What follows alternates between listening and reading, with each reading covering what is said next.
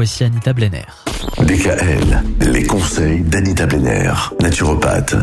Nous abordons la question de la fibromyalgie avec vous Anita depuis lundi. Aujourd'hui, on va chercher à savoir s'il y a peut-être une possibilité de prévenir la fibromyalgie et puis surtout lorsqu'on en souffre, comment est-ce qu'on fait pour la soulager? Alors, on va penser en premier au massage et à la relaxation.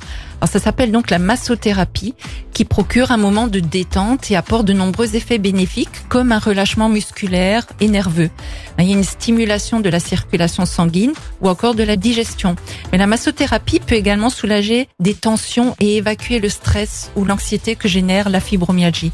Il y a également l'acupuncture qui est un traitement très efficace. C'est donc euh, surtout pour calmer la sensibilité au niveau du cou ou du dos et décontracter les muscles que cette méthode naturelle se révèle euh, très probante. Elle est également recommandée puisqu'elle n'entraîne aucun effet secondaire. Après, on peut penser à utiliser le chaud ou le froid. Alors, l'utilisation de compresses chaudes ou même une bouillotte ou froide est une méthode simple pour réduire la douleur. Alors, elles doivent être appliquées alternativement sur le cou et les épaules. On fait une fois chaud, une fois froid.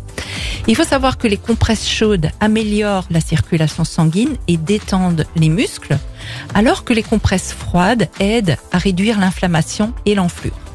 Donc la chaleur a vraiment une action physiologique. euh, Ben, elle relaxe, euh, elle décontracte les muscles, et ça, ça fait diminuer le message de la douleur. Également en dilatant les vaisseaux localement, ce qui permet d'évacuer plus rapidement les toxines comme le gaz carbonique ou l'acide lactique hein, qu'on a en nous. Ça permet d'évacuer tout ça. Et surtout en diminuant les influx qui comportent le message de la douleur au niveau du cerveau. hein, parce que les récepteurs de la chaleur bloquent les récepteurs de la douleur. Donc la chaleur peut vraiment apporter beaucoup de soulagement à ce niveau-là. Voilà. L'aromathérapie, ça aussi, ça peut servir. Ou bien la thérapie magnétique. Qu'est-ce que c'est tout ça? Ah, on verra ça demain. Allez, à demain. Retrouvez l'ensemble des conseils de DKL sur notre site internet et l'ensemble des plateformes de podcast.